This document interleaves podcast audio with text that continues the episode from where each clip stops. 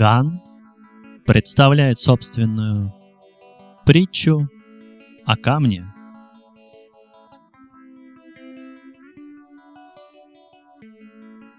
Совсем юным он встретил знаменитую провидицу. Она сказала, что камень может сделать его бессмертным. Он поверил ее предсказанию. С пылающей в сердце надеждой на вечную жизнь и с неоспоримой верой в свою удачу начал он поиски этого волшебного камня и продолжал их долгие годы. Он женился и в любви родил на свет детей. С каждым новым днем счастье отцовства все сильнее расцветало в его сердце и озаряло лицо его красками радости и блаженства. Заботу о детях и ласку, которую чада дарили своему отцу, ничто не могло ему заменить. Лишь камень так и не был найден, и это печалило его. Близкие видели его печаль, но не понимали ее причины, ведь он никогда не рассказывал им ни о пророчестве, ни о дарующем бессмертие камне. Его дети выросли. Они нашли свое призвание и обзавелись собственными детьми, но по-прежнему любили его, как в самом раннем детстве, когда они не знали слова «Бог», и слово «Отец» служило ему заменой. Его жена была рядом, судьба, помощница, друг. Но мысли его все чаще обращались к камню, и он понимал. Если он не отыщет камня, самые чудесные вещи в мире не пробудет в нем былого, беззаветного восторга. Он состарился. Как и раньше, и как всегда, его семья была с ним единым целым.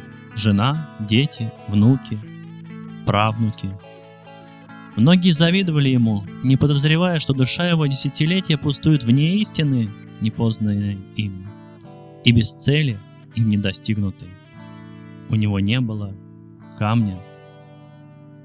На смертном одре, недвижимый и угасающий, он принял решение.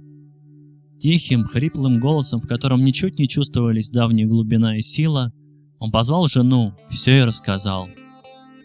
Она слушала его внимательно, а когда он замолчал, улыбнулась и провела рукой по его редким, жестким, седым волосам.